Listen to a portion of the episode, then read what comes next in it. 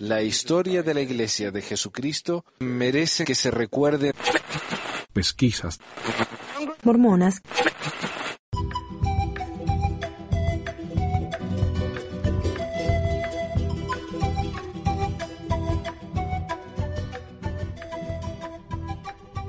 Hola a todos, bienvenidos a otro episodio de Pesquisas Mormonas. Les habla Manuel. Hoy tengo para ustedes eh, una traducción de la presentación que di el año pasado en el simposio de Sandstone, aquí en Salt Lake City. la presentación fue acerca de la América Latina, la iglesia en América Latina, y hablé de algunas cosas que ya había mencionado en el programa, pero me parece que vale la pena eh, dar este, esta reseña porque también, o este resumen, porque también hubieron comentarios de la audiencia y no tuve cualquiera en la audiencia tampoco. No fue una audiencia muy grande, tuve como 20 personas, pero uno era Sandra Tanner, estuvo ahí. Ella no habló mucho, no hizo muchos comentarios, pero el señor Grant Palmer sí. Ahora, si no saben quiénes son ellos dos, la señora eh, Sandra Tanner es una de las pioneras en la historia mormona. Ella no, no es una académica, pero tiene muchos libros escritos sobre cosas que ella fue descubriendo. Ella es bisnieta, no sé qué, tatarnieta de Brigham Young. Y ella fue aprendiendo acerca de la iglesia y lo fue publicando desde los años 60. Eh, el señor Grant Palmer es el autor de un libro llamado eh, Insider's View of Mormon Origins, algo así como eh, la perspectiva de, alguien de adentro de la historia de, de los orígenes del mormonismo, no sé. Pero es un libro, el libro tal vez más popular de los temas, algunos de los temas más controversiales con el origen de la, de la iglesia. Y este señor me enteré esta semana que tiene cáncer, así que está enfermo, le, van a hacer un, un, homenaje muy grande ¿no? por todo el trabajo que hizo. Él fue un, eh, un trabajador del SEI, del Seminario Instituto ¿no? Eh, de la Iglesia, Sistema de Educación de la Iglesia SEI. Y, y tuvo que esperar a jubilarse para poder publicar su libro, si no iba a perder todo. ¿no? jubilación, trabajo, todo. Y él sí comentó mucho más, a él le gusta hablar. Y tengo comentarios de otras personas en la audiencia también, un, muchacho de México que participó mucho y, y él es ex estudiante del Bene, así que me ayudó un poco con eso. Bueno, y comenzando entonces. Okay, we'll definitely stay within the 90 minutes. La iglesia en Latinoamérica es muy, muy diferente. Uh, Creo que cualquier lugar fuera de Utah es muy diferente. Um, Pero esta fue mi experiencia por unos 22 años. Me bauticé en 1990. Tenía 12 años. Curiosamente, a la iglesia no le importó que mis padres no querían que me bautizara. No se preocuparon de eso. Un conflicto de interés, pero bueno. Quiero aclarar que yo no soy un miembro, porque si eres un miembro puedes sentirte ofendido y pido disculpas.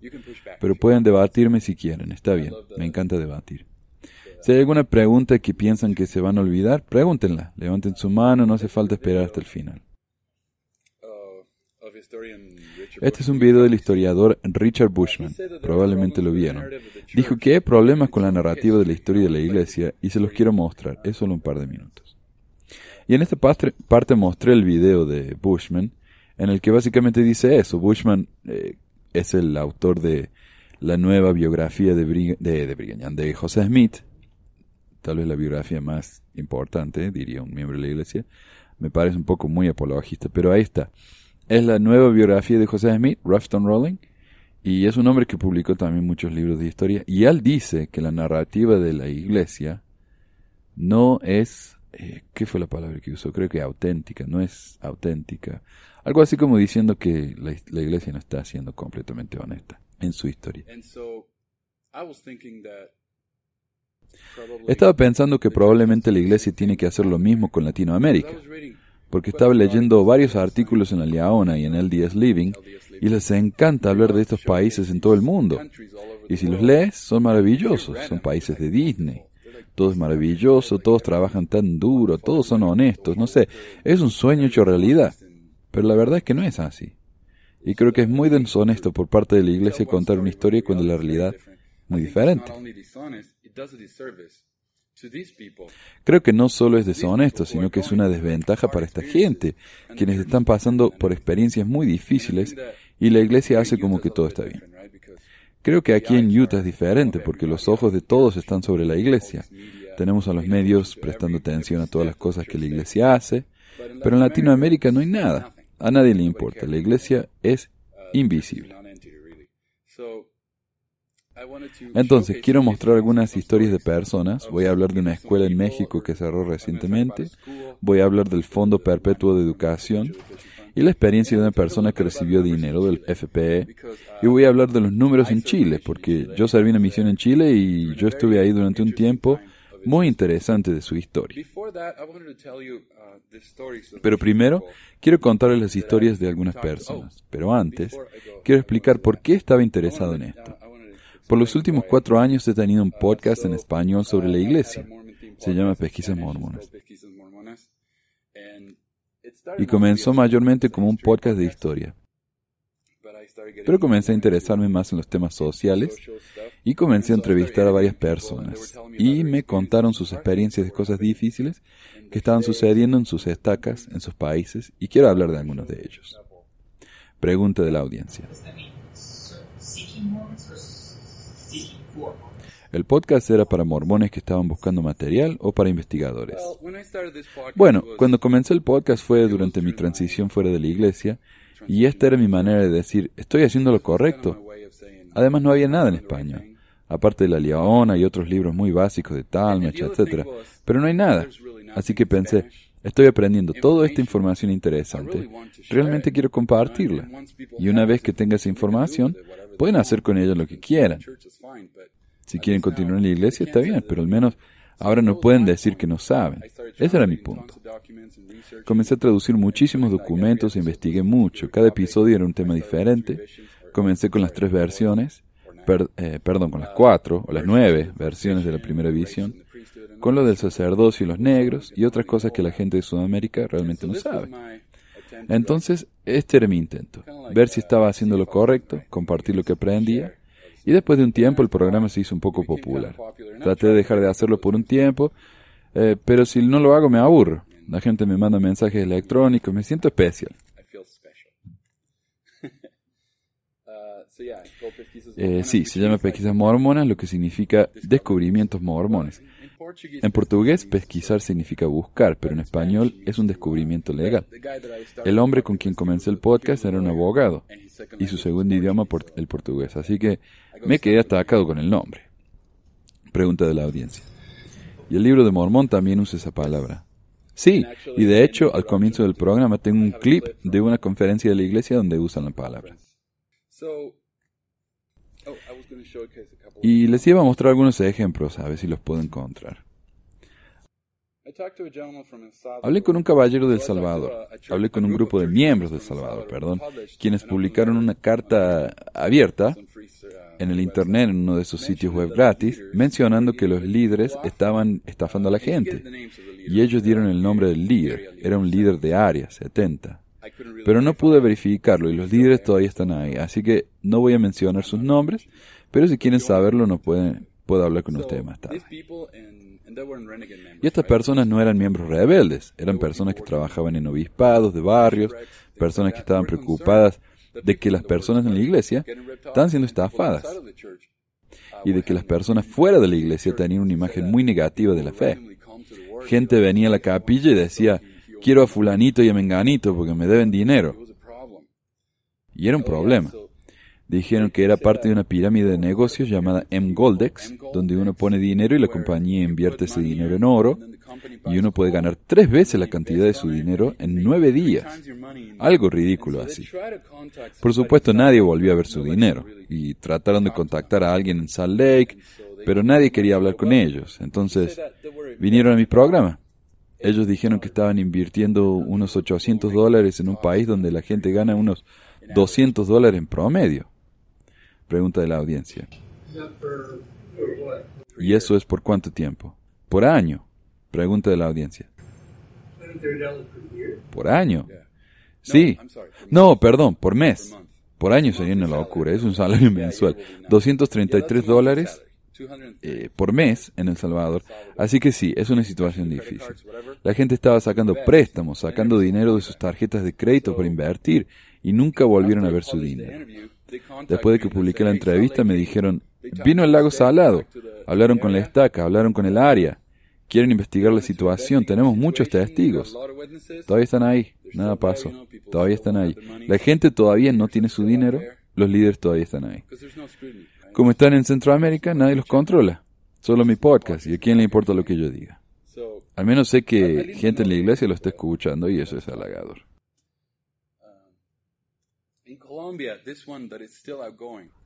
En Colombia, y esto es algo que todavía dura, en un caso que fue mucho más publicitado y que se volvió un poco viral en el Internet gracias a Reddit, es el caso de un obispo, un tal señor Sarmiento, que trató de seducir a mujeres jóvenes en su barrio, y a veces con éxito. Se lo ha visto por ahí con niñas que no son sus esposas, obviamente. Esta historia ha sido verificada por otras personas, he oído de otras personas que me han dicho esto, entonces no tengo problema en decir su nombre. Pero después de que una de esas mujeres jóvenes lo reportó al presidente de Estaca, se le dijo que él se había arrepentido y por lo tanto no tenía nada más que decir. Y que se lo había llamado para ser consejero de estaca después del escándalo. Después de que todos sabían. Una de estas víctimas le dijo a sus padres, quienes eran amigos de Sarmiento, y él los confrontó y les dijo, si dicen algo, voy a publicar un video que tengo de ella. La pregunta interesante es cómo consiguió ese video. Este video estaba en una computadora en su habitación. ¿Cómo tuvo acceso a ella? Él dice que lo obtuvo de una persona desconocida en Facebook. Pero ¿por qué esa persona lo contactaría a él? Él no era el líder de esa persona. Eso fue antes de que él se convirtiera en líder. Él era un miembro cualquiera. ¿Por qué lo contactaron con esta pieza de información tan conveniente? Ahora, si saben algo de Facebook, saben que cuando entran a su Facebook, su nombre puede verse arriba en la derecha. Pero el nombre de este hombre no está allá arriba.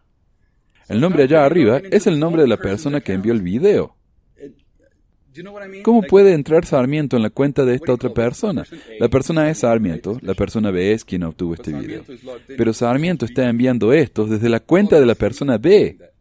Obviamente, y creo que cualquier persona puede llegar a esta conclusión, esto es algo que él creó para enviarse este mensaje a sí mismo y así tener una explicación de cómo obtuvo el video. Este es el screenshot que envió a los padres de la niña para decirles que tenían pruebas en contra de ella, que iba a publicar esto. Y esto se puede ver en pesquisamormonas.com. Si buscan ahí la historia de Tatiana y van a ver ahí las imágenes de lo que estoy hablando. Pregunta de la audiencia. Sarmiento Sarmiento. ¿Sarmiento dijo eso? Sarmiento, sí. Entonces él envió esto a los padres de esta niña. Esto fue popular. Lo publiqué en Reddit, Salt Lake visitó Bucaramanga y esta vez algo pasó.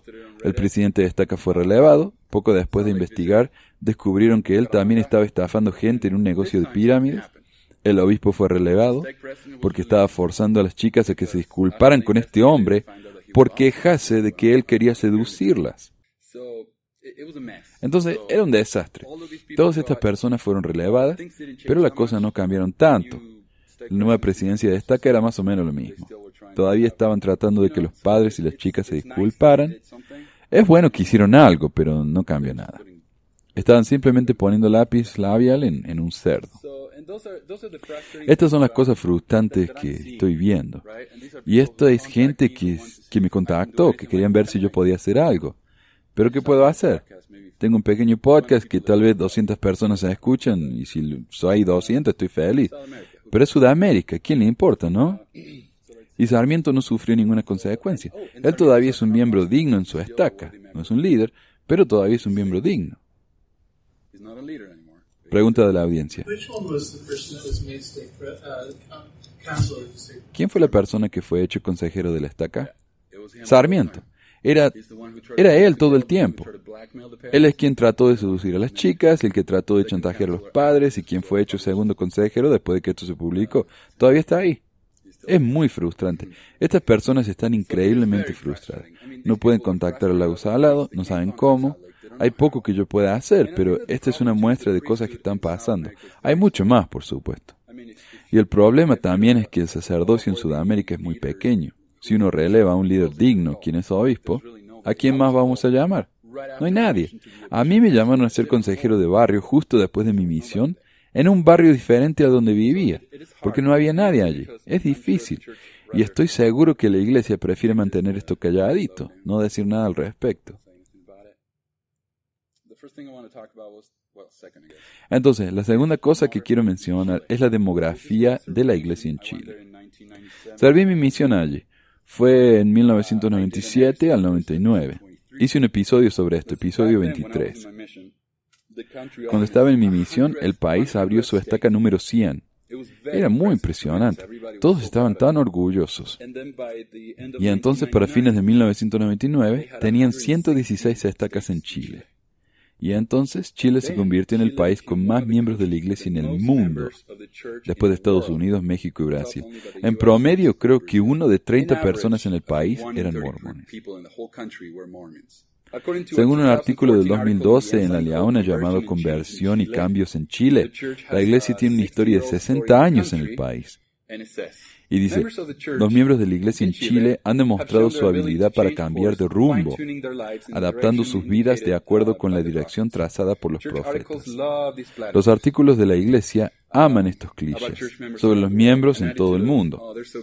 Una actitud de, oh, son tan dulces. Yo lo llamo así porque es un poco desdeñoso en mi opinión. Y continúa. Ese espíritu ha continuado al extraordinario crecimiento de la iglesia en ese lugar durante los últimos 50 años. Hoy día Chile tiene aproximadamente 600.000 miembros, o sea que cada uno de cada 30 chilenos es miembro de la iglesia. En 1851, Parley Peprat, del Quórum de los Doce Apóstoles, llegó a Valparaíso con la intención de establecer la iglesia. No obstante, en el país no había libertad de culto, de modo que no les fue posible establecerla. La iglesia finalmente fue establecida en el país en 1956. Según este artículo, eh, ¿puedes leer esto? ¿Cómo fortalecer la nueva generación? Durante las décadas de 1960 y 1970, la iglesia en Chile se fortaleció no solo por el liderazgo local, que cada vez adquiría más experiencia, sino también gracias a la nueva construcción y a los programas educativos. Estos programas incluyen la construcción de capillas, junto con el establecimiento de escuelas, de seminarios e institutos de la Iglesia. En marzo de 1964 se fundaron en Chile las primeras dos escuelas primarias patrocinadas por la Iglesia. Finalmente se inauguraron varias escuelas y el número de inscritos ascendió a más de 2.600 alumnos. A finales de la década de 1970 y a principios de la de 1980, ya había mejores escuelas públicas ampliamente al alcance de la gente, y la Iglesia anunció la clausura de las escuelas en Chile. Y eso suena como algo que he oído antes. Gracias. La Iglesia abre escuelas en toda Sudamérica y el mundo. Creo que hubo una en Nueva Zelanda. Creo, porque no hay escuelas buenas allí, así que ahora, ahora que hay escuelas buenas, no las necesitamos más, así que las cerramos. Voy a hablar un poco más de eso más adelante. Aparentemente, Elder Bruce McConkie dijo, Predigo el día en que las siete estacas aquí en Chile serán 70 veces siete. Predigo el día en que las iglesias sud serán la influencia más poderosa en esta tierra. Por el otro lado, Peggy Fletcher escribió, Mientras que los conversos en Chile se parecen a los miembros de Utah, no son copias exactas. Son más exuberantes, más coloridos en sus ropas, más expresivos en sus sentimientos. Piensan en karaoke en una cena de la sociedad de socorro. Ellos no crecieron en la iglesia, así que no tienen todos nuestros hábitos o inhibiciones, dijo el elder Brodegard, un misionero de Ohio trabajando en la costa chilena. Y bueno, el artículo de la iglesia sigue hablando de lo maravilloso que es Chile y aquí se pone político. En las elecciones de 1970, el doctor Salvador Allende fue elegido presidente y estableció un gobierno marxista. Los miembros de la iglesia sufrieron dificultades debido a la escasez de alimentos y medicinas, el constante acoso hacia los misioneros, así como la atención negativa de los medios de comunicación. En 1973, la crisis económica y social dio lugar a un golpe de Estado y una dictadura que duró hasta 1990. Esto no solo es historia de Disney de la iglesia, es historia de Disney en general. Sí, Allende fue un marxista, pero la razón por la que no había recursos es porque los Estados Unidos creó un bloqueo en Chile donde no querían negociar con ellos porque no querían apoyar a un marxista. En un libro de historia, lo tengo al final, lo siento, dice, la CIA se unió con compañías privadas para tratar de derrotar al socialista Allende en las elecciones de 1970. Cuando no pudieron, los Estados Unidos trató de perturbar la economía chilena y derrocar el gobierno de Allende. Hay una cita que me gusta mucho. El próximo año, el director de la CIA, William Colby, testificó que un comité secreto de alto nivel de inteligencia dirigido por Kissinger había autorizado gastos de la CIA de más de 8 millones durante el periodo entre 1970 y 1973 para desestabilizar el gobierno de Allende. El secretario de Estado Kissinger mismo dijo más tarde, no veo por qué tenemos que dejar que un gobierno se haga marxista solo porque sus ciudadanos son irresponsables. Entonces pusieron a Pinochet, quien fue un dictador. Él tuvo una de esas masacres en las que la gente que no lo apoyaron, marxistas, artistas, gente echada del país, eso es lo que vino después de Allende. Y no estoy diciendo que Allende fue, fue el mejor, realmente no sé nada de él. Pero lo que sé es que Pinochet fue lo peor de lo peor. Y eso es con lo que reemplazamos a Allende. Entonces, cuando la iglesia dice no teníamos recursos, no es a causa de Allende, fue causa del bloqueo creado en el país por los Estados Unidos. Pero bueno, ese fue el tiempo de Benson, así que por supuesto que haríamos que los marxistas fueran los malos. Pero regresando al artículo, dice que hubo un templo en 1980. El templo fue dedicado en 1983, fue el segundo país en Sudamérica con un templo. Elder Holland dijo, y esto es muy interesante, cuando yo estaba en Chile, como dije, teníamos 116 estacas. Después de que me fui, los números comenzaron a bajar consistentemente. Y Elder Holland fue llamado para ser el presidente de área en Chile, lo cual es muy extraño. Uno no ve a un apóstol. Pregunta de la audiencia. ¿Dijiste que los números de estacas empezaron a disminuir? Sí, pregunta de la audiencia. ¿Se disolvieron estacas? Bueno, aquí está. Dice que la reorganización, el cierre y la combinación de cientos de barrios y docenas de estacas, esta organización y capacitaciones era necesario debido al rápido crecimiento de la iglesia en el país. Esto es lógica de la Leona, ¿no? Pero bueno, la iglesia siguió creciendo. Siguieron bautizando gente. Pero esto es del mismo artículo, donde se puede ver los números subiendo y subiendo. Pero pongan atención, este es un artículo del 2014. Estacas 74. Ahora, este artículo es muy cuidadoso en no mencionar cuántas estacas habían habido antes. La información que leí es de fuentes de la iglesia más viejas, no este artículo. Entonces, tenían 116 estacas. Holland tuvo que venir, ahora hay 74. Y todavía tienen 74. Esto fue en el 2014, por lo que no ha crecido mucho. Solo el número de miembros. Pero ¿saben qué pasa? El número de miembros sube, el número de estacas baja. ¿Qué significa eso? Nadie está yendo a la iglesia. Oh, una cosa más. Una estaca en 1972, 89 y 14 distritos en 1996 100 estacas, no pude encontrar cuántos distritos en 1997, 116 estacas y 9 distritos en 1999, 86 estacas y 22 distritos en el 2002, 74 estacas y 24 distritos en el 2004, 74 estacas y 25 distritos en el 2006. Como puede ver, creció y así como creció, se achicó. Siete años más tarde, Chile todavía tiene 74 estacas. Algo interesante cuando estaba golpeando puertas en Chile es que cuando contactábamos a alguien y les preguntábamos si conocían a los mormones, muchos decían, sí, yo me bauticé en esa iglesia. Oh, entonces saben de la iglesia. No, yo estaba borracho cuando me bauticé. Los misioneros vinieron a mi casa y me preguntaron si quería bautizarme y dije que sí. Bautizaron niños, tomaron nombres de cementerio. Era una locura. Chile Este, cuando yo estaba en el sur, estaba bautizando más de mil personas al mes. Misioneros estaban bautizando 100 personas. ¿Cómo encuentras, enseñas, llevas a la iglesia, cómo presentas al obispo, etcétera, a 100 personas en un mes y bautizarlos? No hay forma en que uno pueda hacer esto si uno sigue las reglas. Y aquí hay una pregunta inteligible de la audiencia. Interesante, adelante. Eh, esta parte es inteligible otra vez. No sé, como dije, yo comencé mi misión en 1997 y como dije, a comienzos de los 90 era llamado el crucero del amor. La cosa con Chile es que es un país largo y delgado. Mi misión va desde aquí hasta aquí. En parte de la misión no se puede manejar. Hay que volar o ir en un barco o ir por Argentina. Hace años antes de las llamadas de larga distancia y eso, los misioneros en el sur estaban completamente aislados del resto de la misión, así que festejaban a lo loco.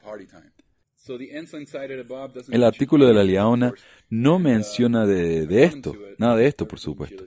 Y según este artículo, todo en Chile es grandioso pero no dan algunos números. Chile tiene casi 600.000 miembros y 622 barrios y ramas. 600.000 dividido 622 es 965 miembros por barrio en promedio. Yo en mi misión vi en promedio unas 50 personas en la iglesia, cada lo cual significa que es menos del 10% del total. Hay barrios en Santiago, en la capital, que son más grandes, así que creo que en promedio en Chile la retención de 10%, lo cual es mucho peor que en cualquier otra parte en el mundo. Hay un artículo de NPR, la radio pública, que habla de esto. Incluso ellos hablaron de ello. Este es mi presidente, el señor Lyon, Ted Lyon. Demasiada gente fue bautizada antes de hacer los compromisos de pagar diezmo o ir a la iglesia. Y la cultura promueve una cultura apática con respecto al involucramiento religioso. En Latinoamérica, muchos católicos se consideran devotos, aunque no vayan a la iglesia todas las semanas. En el mormonismo, esperamos más. Esta es su explicación de por qué la gente no va tanto a la iglesia cuando se bautizan. Esto es de un hombre que me dijo que si tenía suficiente fe, podía bautizar a 10 personas al mes y que habría al menos una familia con un sacerdote. Y ahora se queja de los otros presidentes. Estaban bautizando demasiado. ¿Qué estaban haciendo? Pregunta de la audiencia. El problema con estos números tan altos de personas bautizadas es que no había supervisión por parte de los líderes. Obviamente el presidente sabía, pero es imposible bautizar tantas personas en un mes. Cuando él da sus informes a sus autoridades, no se dan cuenta que esto es un problema en los niveles más altos de la iglesia. Lo que hacían es que si un compañero estaba bautizando demasiado, un compañerismo, digamos un líder de zona, un líder de zona se ve muy bien si el resto de los misioneros en su zona bautizan mucho. Así que compartían los nombres con el resto. Entonces todos tenían un número razonable de bautismos. En mi misión no bautizábamos tanto. Se esperara que bautizáramos 10 al mes. En promedio bautiza tal vez dos al mes, lo cual igual es mucho, pero él esperaba que hiciéramos más. Y creo que el problema más grande fue justo antes de mi tiempo, durante el crucero del amor, donde, como dije, estaban bautizando niños, borrachos. Yo nunca hubiera hecho eso, porque hubiera estado demasiado avergonzado. Diría, no quiero ir al infierno por esto. Realmente creía en estas cosas. Pregunta de la audiencia. ¿Quién es responsable por estos excesos? Yo creo que al final se trata de los líderes de zona. Bueno, hay presión del presidente, porque los presidentes realmente creo que piensan que si bautizan mucho van a llegar a ser 70 de área o algo así. Así que ponen toda esta presión en los misioneros. Y los líderes de zona, quienes deben hablar con el presidente todos los meses, sienten esa presión y ponen esa presión en los misioneros. Los misioneros sienten esa presión porque tienen que responder al líder de zona y al presidente, así que comentario de Grant Palmer. Pero en algún punto esto va a Salt Lake y ven a todas estas personas inactivas y deben preguntar. Lo curioso es que esperaron tanto, ¿no? Entonces tienen que enviar a Holland. Eso es lo que yo me preguntaría. Cuando yo estaba en mi misión me preguntaba, ¿por qué estamos haciendo esto? ¿Por qué no estamos reactivando gente? Estas listas están llenas de gente. ¿Por qué seguimos agregando más? Es estresante, es ineficaz. Perdón, adelante. Grant Palmer dijo. El hombre número dos en la televisión brasilera estaba viajando por todo el mundo. Vino a Utah y me invitó a almorzar. Yo era mormón y estuve en la presidencia de la misión. Lo estaba preparando para ser presidente de misión. A él no le gustaba lo que estaba pasando, como describes, en Chile, pero lo que estaba pasando en Brasil parece ser un problema sistemático consistente hasta arriba. Pero piense dónde es. Portugal, Brasil, Chile, los lugares más alejados de Salt Lake, ¿no? Y Grant Palmer comentó. Pero esto confirma lo que está pasando. Brasil dice tener más de un millón de miembros en papel, pero los que se identifican como mormones en el censo religioso que tienen que llenar eran solo 199 mil. Entonces, el gobierno, el cual es una democracia, mira estas cosas y quieren saber qué está pasando con estas organizaciones religiosas para ver si encajan. El gobierno ahora tiene sospechas de la iglesia porque dicen tener un millón de miembros, pero solo hay 200 mil. Vamos a vigilarlos. Comentario de la audiencia.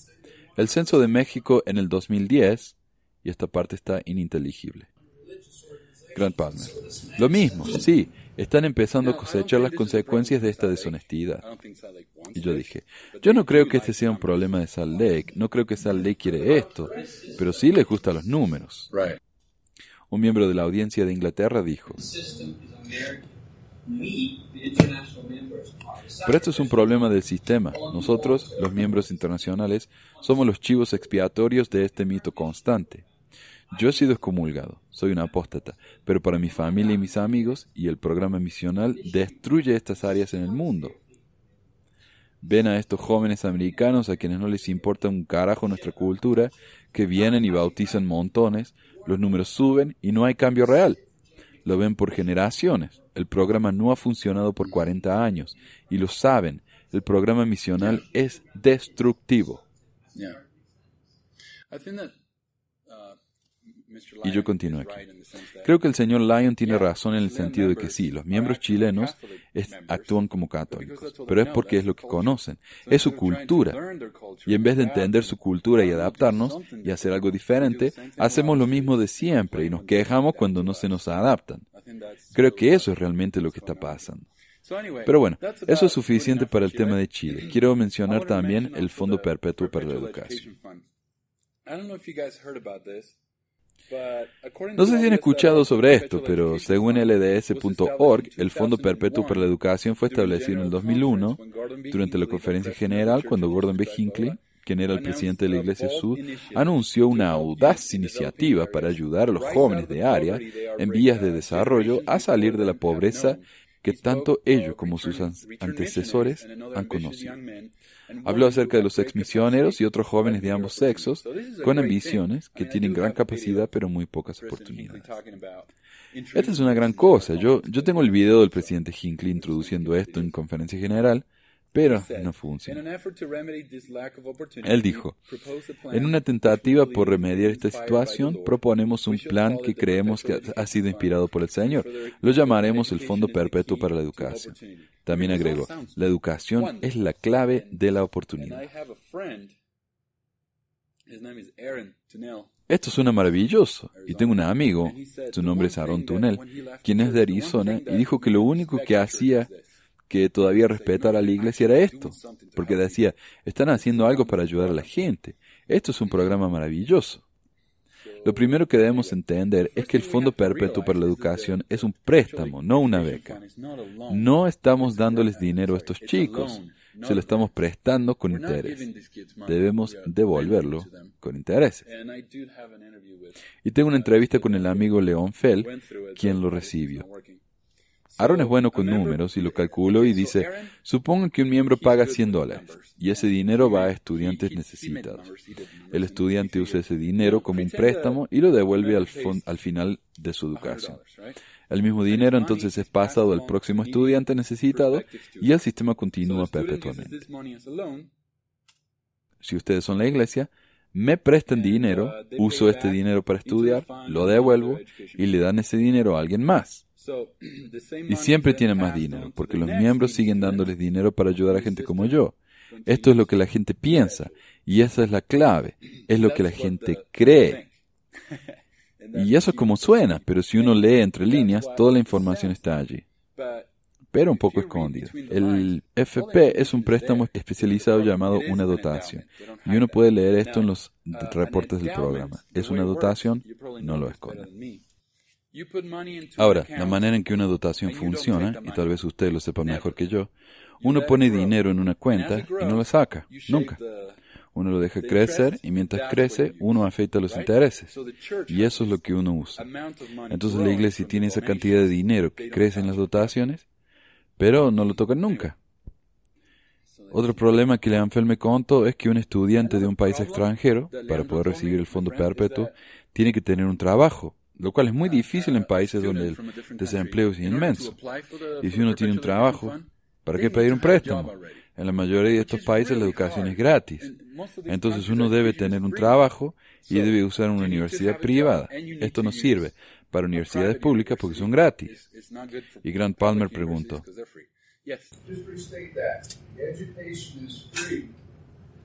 para repetir, la educación es gratis y el dinero no va hacia la educación. ¿Es lo que estás diciendo?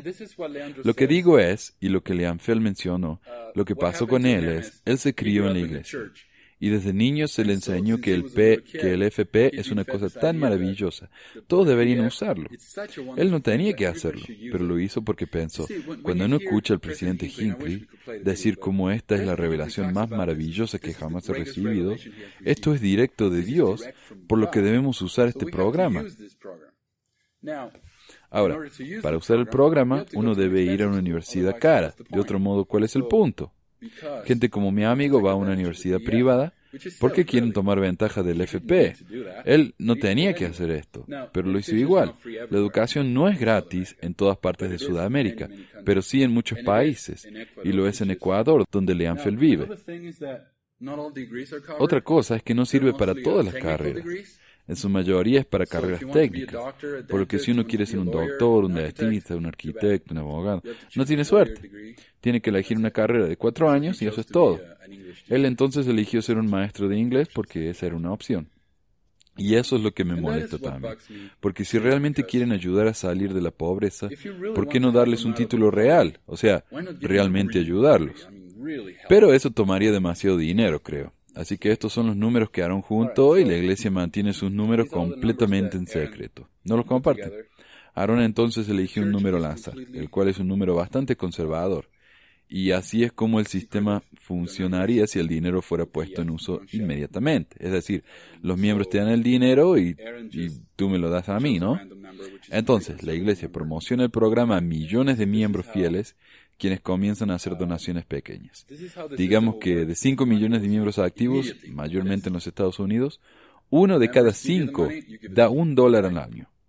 O sea que el fondo recibe un millón de dólares por año. Recuerden, esto es solo para ilustrar. Si una educación cuesta dos mil dólares por estudiante y este dinero fuera usado inmediatamente, podríamos comenzar el ciclo enviando a 250 jóvenes a la universidad todos los años quienes podrían entonces pagar su deuda y mantener el programa funcionando para siempre. Por eso se llama perpetuo. Pero en su lugar, la Iglesia espera que el hada de los intereses dé 10%, lo cual es 100 mil dólares, suficiente para enviar a 50 personas a la universidad sin crear ningún impacto al cuerpo de la dotación, el cual continúa y le pertenece a la Iglesia. El préstamo es dado a un joven digno, quien se lo da a la universidad y el ciclo comienza otra vez con un cuerpo que contiene un millón de dólares. El dinero inicial no se toca. Digamos que el año siguiente la iglesia recibe otro millón de dólares. Ahora la dotación tiene dos millones de dólares y pueden prestar 200 mil dólares de eso. Entonces pueden enviar a 100 estudiantes a la escuela. Todo esto suena muy bueno, excepto para el estudiante, quien tiene que pagar su préstamo creado en intereses de dinero donado, o como Aaron dice, pagan intereses en una donación gratuita. La iglesia hace que estos jóvenes, quienes tienen que firmar documentos y dar sus números de cédula y poner sus huellas digitales, que van a pagar el dinero a la iglesia. Así que están pagando intereses en dinero que la iglesia obtuvo gratuitamente. Y estoy hablando de los intereses, ni siquiera estoy hablando del dinero gratuito inicial, de donde vienen los intereses. Y esto, y me parece que es maravilloso que estén enviando a chicos a la escuela. Después de todo, ¿qué van a hacer con un chico que no puede devolver el dinero? Probablemente nada. Pero mi problema es la falta de transparencia. Eso no es lo que el presidente Hinckley dijo, no es lo que la gente piensa, es muy diferente. Este es el Elder Carmack, el gerente del programa. Fue entrevistado por el Desert News y se negó a hablar sobre cuánto dinero hay en el fondo o cuánto es agregado anualmente. Pero dijo que el fondo continúa trayendo tremendas donaciones. Entonces no sabemos. ¿Y por qué no sabemos? Si yo voy a donar al FP, quisiera saber otros programas como Kiva, uno sabe a quién le está enviando el dinero. Y los números son completamente abiertos. Uno puede ver sus formularios de impuestos, a dónde va el dinero, cuánto tienen, todo. ¿Por qué la iglesia no puede hacer esto? Kiva no es una iglesia, son un grupo de personas que pensaron que podían ganarse una vida haciendo esto y ayudar un poco a la misma vez. Grant Palmer dijo, me parece que tal vez haga un poco nerviosa a la iglesia la idea de que los jóvenes están ganando una educación y se están yendo de la iglesia en vez de quedarse, ¿es verdad? No tiene nada que ver con el problema del dinero, porque la iglesia no les da el dinero a estos jóvenes, sino que lo hace por medio de un banco. Así que ahora estos chicos les deben el dinero al banco.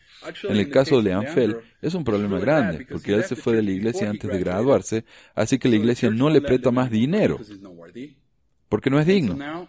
Y ahora él tiene que pagar por una escuela cara que él pensó que la iglesia le iba a ayudar a pagar, de su propio bolsillo, otra vez, cuando él podría haber tenido una educación en algún otro lado.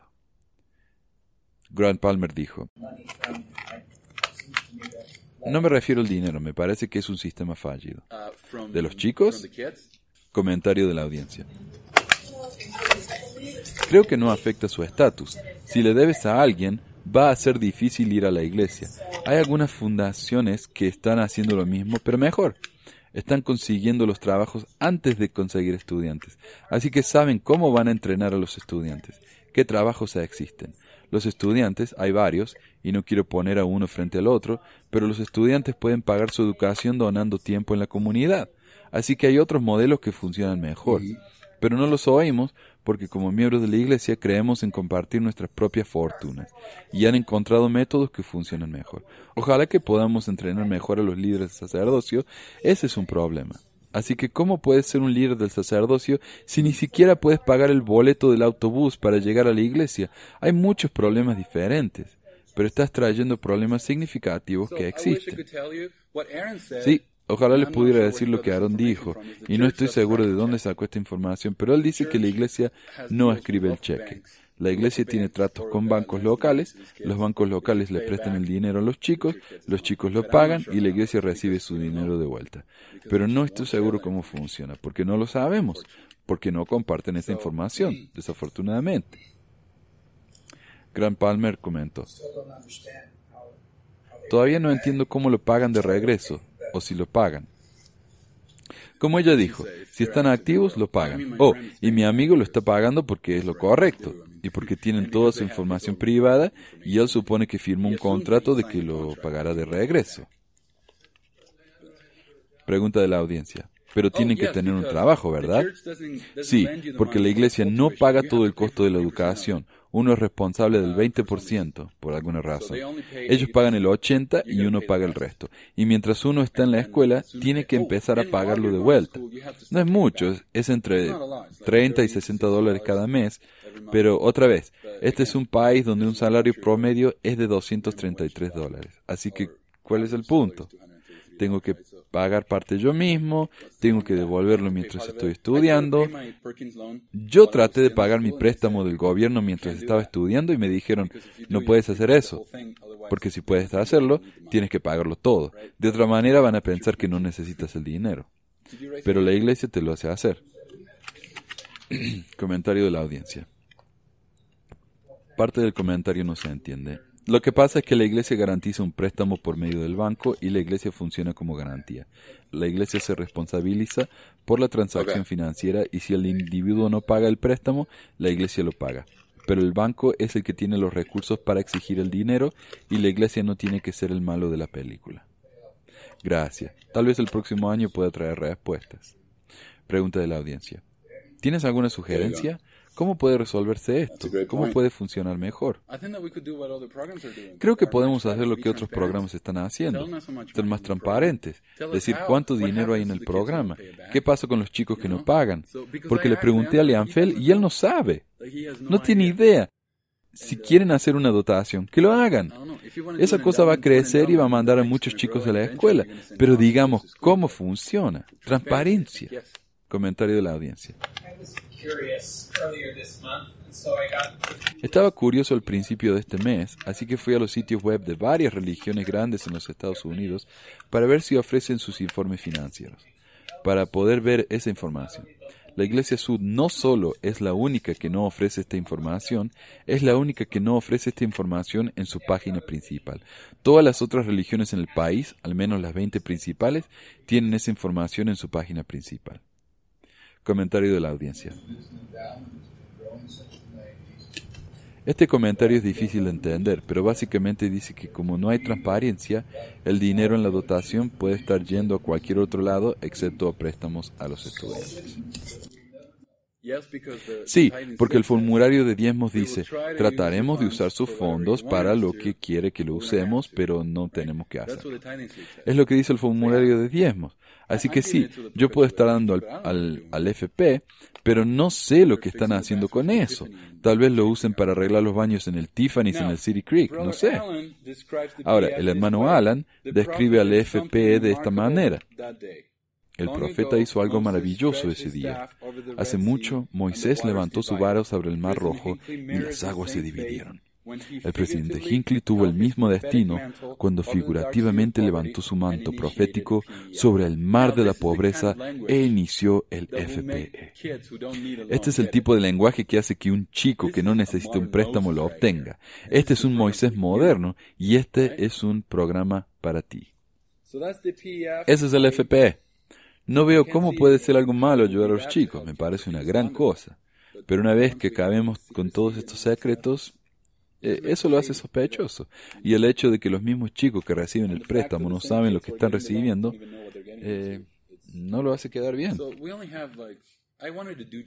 Quería solo hablar por una hora, así que voy a hablar bien rápido del Benemérito de las Américas, la cual era una escuela en México. Este es el último tema del que voy a hablar. La escuela abrió en 1964, la iglesia fue registrada formalmente en México en 1993, así que la iglesia no podía tener edificios, sino que los tomaba prestado del gobierno. No podía ser dueño de la escuela, así que la pusieron en nombre de alguien más, quien fue el primer presidente de esta acá mexicano. Por supuesto, un enfoque importante de esta escuela fueron el seminario y el ir a una misión. No podían enseñar esto abiertamente en la escuela, así que tenían una pared y en el otro lado de la pared tenían el edificio de seminario. Y los chicos debían cruzar un puente todos los días. Era un internado con estudiantes externos, que eran chicos que vivían cerca, y también podían asistir. Era primaria y secundaria, y con el tiempo incluyó una escuela normal, lo cual es una escuela para maestros. Otra vez, como vimos en las escuelas en Chile, es porque no había una buena educación en México. Dice. Cuando hablé con mis invitados, quienes son exalumnos del Benemérito, dijeron, no, México siempre tuvo buenas escuelas. En México hay una universidad llamada la Universidad Nacional Autónoma de México y esa universidad tiene un programa, un programa nacional, que ofrece a las escuelas. Las escuelas que usan ese programa son muy buenas y los chicos de esas escuelas están listos para la universidad. Las otras escuelas tienen el plan federal, el cual no es tan bueno porque no requiere tanto.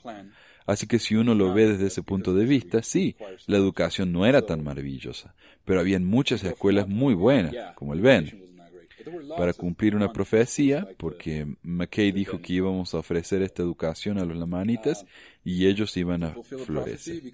Tal vez querían cumplir co- con una profecía, pero con lo que todos están de acuerdo es que esta escuela iba a preparar líderes para la iglesia. Y todos dicen eso. A favor, en contra de la iglesia, la escuela era para crear líderes, no era para una educación secular. La educación religiosa era requerida para graduarse. Era considerado un símbolo de estatus ir a esta escuela. Si uno estaba en cualquier lugar en México e iba a esta escuela, uno probablemente se iba a convertir en líder bastante rápido. Era una escuela privada, tenía miembros y no miembros, por ley debía aceptar no miembros, pero el costo para los no miembros era tres veces más cara que para los miembros. Y la manera en que lo hicieron, siendo que el país era secular, era llamando a sus estudiantes mormones no miembros de la iglesia, sino que crearon una sociedad llamada la sociedad educativa o algo así, y los estudiantes miembros de la iglesia eran miembros de la sociedad y tenían un descuento por ser miembros de la sociedad. Si uno no es miembro, no es miembro de la sociedad. Y en realidad, muchos chicos que iban a esta escuela que no eran miembros se bautizaron solo para poder recibir el descuento, porque era muy cara.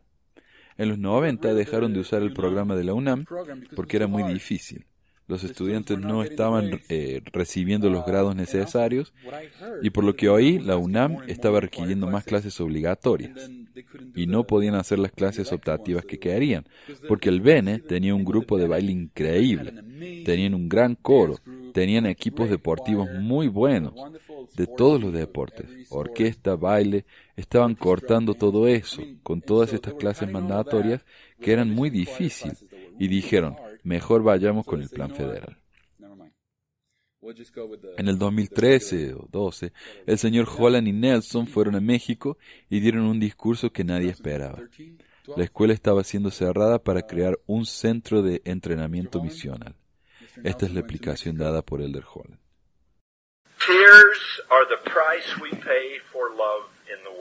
Las lágrimas son el precio que pagamos por el amor en el mundo. The only thing worse, kids, than you not crying, La- lo único than, peor, than you're crying tonight would be not to cry. lo único peor de no llorar sería, de llorar sería no llorar, Because you love this place. porque ustedes aman a este lugar, You love what it means to you. aman lo que significa para ustedes. You love what you felt here. y aman también lo que han sentido aquí. And it's perfectly appropriate for you to cry. Y es perfectamente apropiado que lloren. The scriptures even say at a funeral Las escrituras aún dicen that it's perfectly acceptable. It is encouraged to cry que es perfectamente aceptable en un funeral llorar, es aceptable, because it represents our love and our gratitude and our appreciation for another person or another blessing. porque representa nuestro amor y nuestro aprecio por otra persona. So thank you. Entonces, gracias. Thank you for the honesty of your heart. Gracias por la honestidad de sus corazones. Do you believe ¿Creen ustedes that God knows everything? que Dios sabe todas las cosas? Do you believe that God knows everything? ¿Creen que Dios sabe todas las cosas? I do too. Yo también. And the scriptures say that he does, and the prophet Joseph taught powerfully in the lectures on faith that he knows everything. Y las escrituras dicen que sí sabe todas las cosas. El profeta José Smith enseñó poderosamente en las disertaciones sobre la fe que sabe todas las cosas. So, Entonces, when this school was begun in 1966, en 1966, cuando empezó esta escuela, do you believe that God knew this day would also come? ¿creen ustedes que Dios sabía entonces que este día llegaría? He did. Sí, lo sabía. Of course he did. Por supuesto que lo sabía. And in fact, Y de hecho, that day may have been done and that school started in order that this day could come. Y quizás esta escuela inició a fin de que este día pudiera llegar. Because we need an MTC immediately. We need it now. Porque necesitamos un CCM inmediatamente, lo necesitamos ahora. And if we started to build one tomorrow, it would take us three years Y si empezáramos a construir uno mañana, nos tomaría tres años and millions of dollars. y millones de dólares. And what do we do in the meantime? ¿Y qué es lo que hacemos mientras tanto? I believe God knew this day would come, the day we broke ground for this school. Yo creo que Dios sabía que este día llegará en aquel día en que se abrió la tierra para iniciar And what a esta escuela. compliment to Mexico. Y qué cumplido tan grande para México. There is literally, and I reflect the conversations that Elder Nelson and I have had with the First Presidency and Quorum of the Twelve, with all the brethren. Estoy, estoy reflejando una conversación que he tenido con Elder Nelson y con miembros del Quórum de los Dos y la Primera Presidencia. There is not another place on this planet. No existe otro lugar sobre este planeta, Nowhere. en ninguna parte. There is nowhere we could go No hay ningún lugar al que pudiéramos ir to do this para hacer esto, except Mexico City. excepto la Ciudad de México. What a tribute. Qué tributo. What a what a compliment to you Qué tributo tan grande para ustedes. to be in the absolute vanguard of this work Estar a la vanguardia de esta obra and be the only place God and his leaders could turn y ser el único lugar al cual Dios y sus líderes podían volverse to further this work. para llevar a cabo y, y llevar adelante esta I, obra. I I can scarcely pay you a higher compliment Y than that no puedo darles un mayor cumplido que este. now. Pregunta de la audiencia. I just wanted to ask you a question about that section of the video. Um, I just found Quería hacer una pregunta so sobre esta sección del video. La encontré muy But I manipulativa, pero to quiero saber qué piensas. Porque cuando yo era creyente, no sé qué hubiera pensado de este discurso. Y quiero saber qué hubieras pensado tú de ser creyente. Yo hablé con un caballero que fue maestro y administrador en la escuela, y él todavía es un fuerte creyente en la iglesia, y él apoyó el cierre de la escuela, a pesar de que hizo que perdiera su trabajo, en ese tiempo y sin ninguna advertencia. Y él dijo, yo lo creo, creo que éramos la herramienta del Señor. Y uno podía ver cuando esto pasó, lo estaba siguiendo en Facebook, los debates y las conversaciones, y la gente decía, por supuesto que esta es la obra del Señor. Y otros decían, ¿me estás hablando en serio? Cerraron nuestra escuela. ¿A dónde vamos a ir ahora? Ni siquiera nos dieron tiempo para registrarnos en otra escuela. Comentario de la audiencia. Es maravilloso que el Señor sabía, hacía 30 años, que iban a cerrar la escuela. Lástima que no nos avisó para poder prepararnos para las consecuencias. Hubo un problema en Provo en esa época. Necesitaban expandir el centro de entrenamiento misional, pero los vecinos no quedarían, porque tenían que hacerlo más alto de lo que la ciudad lo permitía. Comentario de la audiencia. It wasn't even a city ordinance. It was No era una ordenanza municipal, era que la gente se quejó de que iban a arruinarles la vista. Grant Palmer dijo. Y la iglesia había prometido no hacerlo, no arruinarles el panorama. Pero lo hicieron igual, y aún así convirtieron la escuela en un, en un centro de entrenamiento me También me dijeron que la escuela tenía un promedio de 90% 90% de estudiantes que salían a la misión. Al final había disminuido al 30, así que dijeron, esta escuela no vale la pena, ¿para qué estamos gastando todo este dinero en esta escuela? Grant Palmer dijo, tuvieron que admitir que fue una mala decisión, tuvieron que continuar con el concepto de que era la voluntad del Señor. Y uno puede ver a todos los maestros sonriendo, sí, perdí mi trabajo. Por este comentario, "Yeah, bueno, se that's my entiende. job." Y yo les pregunté, si yo fuera un miembro de Utah, ¿por qué no pueden estar felices con los 49 años de educación que les dimos? No gratis, pero les dimos una escuela. Y me dijeron, porque trabajamos toda nuestra vida por la iglesia. Fuimos a una misión y pagamos por ella. Hemos hecho todas estas cosas, pagamos diezmos, hicimos todo esto, y la iglesia no puede ni siquiera ofrecernos una escuela por la que tenemos que pagar. No podemos tener esta cosa buena ahora, lo siento, lo tuvieron lo suficiente, ya estaba ahí. ¿Por qué no podían continuarlo? El CM, si uno lo ve ahora, está vacío, porque esta escuela es tan grande que el centro de entrenamiento misional está virtualmente vacío. Es un desperdicio de recursos. Estos chicos nunca van a poder ir a una escuela como esta otra vez, a menos no por el dinero que pagaron, nunca. Entonces, no son dignos, supongo, ¿verdad? Son mexicanos, ¿a quién le importa? Así que no, no pueden tenerlo. Esto es básicamente todo. Lo siento si son un poco amargado o algo más que quieran saber sobre la iglesia en Latinoamérica. Comentario de la audiencia. Para verificar, esto pasó porque cuando cambiaron la edad de los misioneros a los 18, hubo un gran influjo de misioneros y no tenían dónde entrenarlos. Por eso fue necesario, porque ese flujo ya se había acabado. Eso ya había pasado. Cerraron una escuela para resolver un problema temporario. Y no la van a abrir más. La otra cosa es que en México, en el Benemérito, salían a la emisión los 18 desde siempre. Aquí es donde lo probaron a eso. Dijeron supuestamente si uno quiere ir a los 18 necesita el permiso del presidente de área, pero si uno iba al Benemérito y quería ir a los 18, probablemente tenían un formulario que firmaban diciendo sí. Y si un graduado del Bene iba a la misión, tienen a un líder para siempre. ¿Algo más? Comentario de la audiencia. Cuando dices que el CM está vacío, ¿quieres decir el de Provo o el del Benemérito? El Benemérito. Uno ve esta escuela enorme. Vieron las fotos, prácticamente vacío. Tenían dormitorios, tenían gimnasios, unas instalaciones increíbles. Para nada. Grand Palmer. Y ahora el número de misioneros bajó de 88.000 a 74, 73.000. Probablemente no necesitan un CM en México. Y ya ampliaron el CM en Pro igual, así que sí. Comentario. La iglesia, en la cultura de Latinoamérica, ¿se usa la retórica de los indios americanos y de la gente blanca y deleitable? Sí. Yo hablé con un hombre. Yo solía ir al Desert Industries en Centerville porque tenían libros viejos de la iglesia muy buenos y conocía al encargado de los libros y me daba descuentos grandes. Él me dijo una vez, ¿sabes? Nosotros somos los verdaderos. ¿Cómo fue que dijo? Somos los verdaderos hijos de Israel, porque venimos directamente de ley. Bueno, mi familia es de Europa, pero ok. Entonces, creo que siempre hay una manera de hacer que tenga sentido en nuestra cabeza. Sí, somos repugnantes, pero ya no, porque somos los verdaderos hijos de Israel. Así que sí, escuchaba eso todo el tiempo. Somos la manita. Si uno ve a una persona 100% indígena, la gente dice, wow, mira, ella sí es una verdadera la manita. Es vergonzoso pensar en eso, pero bueno. ¿Algo más? Comentario. Yo voy a un barrio en español en San Diego y todas las semanas mencionan que ellos son los lamanitas.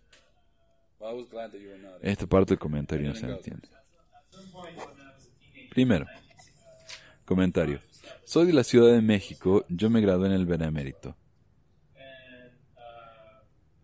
Y él dijo, en algún momento, cuando era un adolescente, trataron de implementar el programa de Boy Scouts allí, y los nombres de los grupos hacían referencias al libro de Mormón, y se llamaban Sarah Embla y y Antinefilei, y nombres así. El programa de Scouts era un poco diferente en México, y todos los nombres eran de las escrituras, así que sí, hacen mucha referencia a esas cosas en los Boy Scouts. Pero creo que lo que es más triste es que están robando la cultura de esa gente y les venden algo nuevo. O sea, ellos podrían estar orgullosos de su propia cultura, pero en vez de eso, no, somos judíos. Comentario. Y esa es tu cultura real.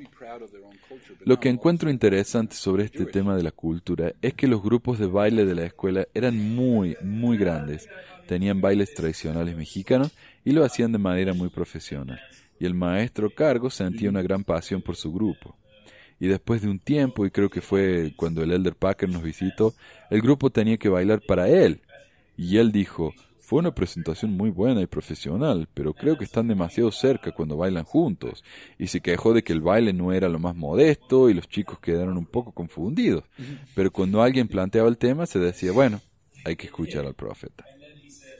Creo que lo que también se puede ver en Latinoamérica y creo que en muchos otros países, la gente siente que tiene que compensar porque no son de Utah, así que tratan de actuar tan yuteños como puedan.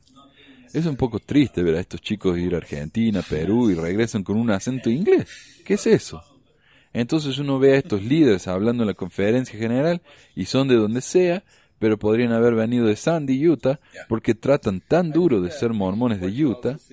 Eso es lo que veo. Otra vez, la cultura está siendo robada. Sí. Y aquí Sandra Tanner dijo, y celebran el 24 de julio, o el Día de los Pioneros de Utah. No, aprendí sobre eso aquí. ¿Algo más? Alguien dijo. En el libro de Michael Quinn, Extensiones de Poder, él dice que parte de los chanchullos corporativos en los que el departamento misional participó en los 50 y 60 allí es porque Henry D. Moyle se había tragado la retórica de que la iglesia iba a crecer para siempre así que tenían que tener edificios listos para este crecimiento explosivo que iba a suceder. Íbamos a endeudarnos masivamente ahora para construir estos edificios y para salir de esa deuda necesitaban que este crecimiento ocurriera. Así que decidieron cambiar la manera en que la iglesia bautizaba a la gente para así terminar con montones de gente que iban a pagar el diezmo y ayudarles a salir de la gran deuda en la que estaban. ¿Hay alguna indicación de que en Latinoamérica la iglesia se excedió en la construcción de edificios como los 150 templos que tenemos ahora? Y que parte de la razón por la que están dispuestos a ignorar los problemas con el abuso en los bautismos es porque necesitan hacerlo para poder salir del agujero financiero que se crearon? Y yo respondí, no, no creo. Eh, o sea, yo no lo veo, pero tal vez en México, pero en Argentina y en México y en Chile donde yo estuve, no había muchos edificios. Había muchas casas alquiladas, barrios compartidos. O sea, en Argentina tenemos dos templos ahora y no entiendo por qué, ya que ni siquiera podíamos llenar el de Buenos Aires y ahora tenemos dos. Eso fue estúpido. Pero yo opino que eso es propaganda gratuita. O sea, uno tiene que ver la cantidad de artículos escritos sobre el nuevo templo. Era una locura. Y esas son publicaciones gratuitas, en el diario, ¿no? Pero bueno. Comentario de la audiencia. Pero si tienes un templo, es una oportunidad de que la gente tenga que comprometerse a ser dignos del templo, lo que significa más diezmos. Claro, y ahora dicen, ya no tenemos excusas para no ir. Yo tenía que viajar 12 horas cuando estaba ahí, y ahora está ahí en mi ciudad. Comentario de la audiencia. Nosotros vivimos en Brasil por un par de años, donde criamos a nuestros hijos, y sé que la conversación siempre era con los miembros de que estábamos en Brasilia y el templo estaba probablemente a 13 o 14 horas de donde estábamos, pero no eran lo suficientemente dignos como para tener un templo donde estaban. Y eso era una conversación constante que necesitaban hacer más servicio, trabajar más duro como barrios o como estaca o lo que fuera. Me molestaba tanto porque esta gente ya era increíblemente fieles pero absorben toda esa culpa y eso supuestamente porque no tienen un templo. Y no tenemos un apóstol. Yo le pregunté a uno de mis líderes una vez, ¿por qué no tenemos un apóstol latino? Y él me dijo, cuando haya un latino lo suficientemente digno, habrá uno. Qué mensaje para darle a un chico, ¿no? Bueno, muchas gracias por su tiempo. Salió bastante bien, creo.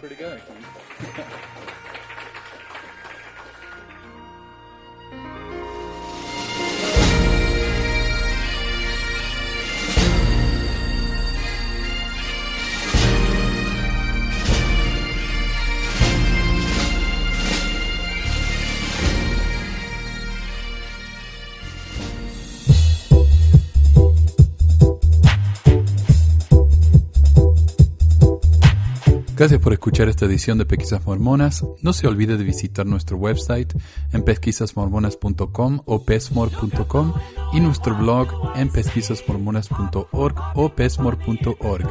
También tenemos un grupo de Facebook donde la discusión siempre es animada y si tiene un comentario, pregunta o hate mail, puede enviarlo a manuel.pesquisasmormonas.com. Y si por alguna razón ha abandonado la iglesia y ya no sabe qué hacer con todos esos miles de dólares extras, ahora que ya no paga el diezmo, le agradeceríamos si nos envía uno o dos dólares por medio de Patreon en patreon.com barra pesquisas mormonas o en paypal.me barra pesquisas mormonas para ayudarnos a cubrir los gastos de domain y hosting del podcast. Muchas gracias de nuevo y hasta la próxima semana. La música del comienzo del podcast es la canción de la primaria Historias del Libro de Mormón por Clive Romney. La canción previa a esta es Lo el Profeta del ex de Acevedo y esta es la versión de la banda Roosters de la canción de la primaria Palomitas de Maíz. ¿Por qué dar a pesquisas mormonas? Para que mi papá pueda parar los websites del podcast y de los videos. Gracias. Pues quizás hormonas. Pi, pi, pi.